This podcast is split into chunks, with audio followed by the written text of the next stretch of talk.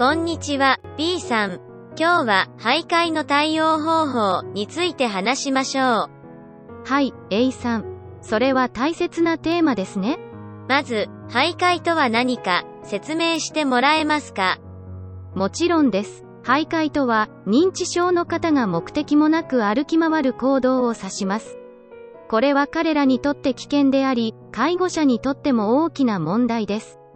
それは確かに大変そうですね。では、どのように対応すればよいのでしょうか？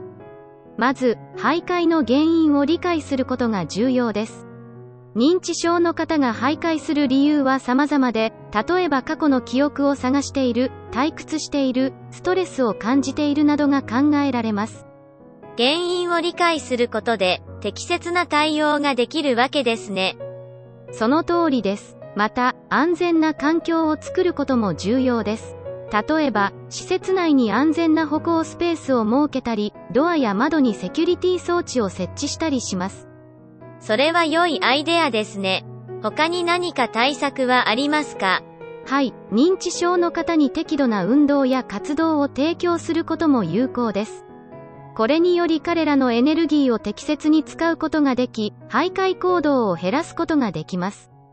素晴らしいアドバイスですね。これらの対策を実践することで、認知症の方々の生活の質を向上させることができますね。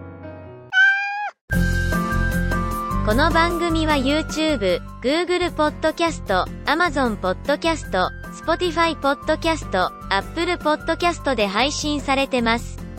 チャンネル登録、高評価お願いします。この番組は Amazon アソシエイト収益で運営されてます。応援お願いします。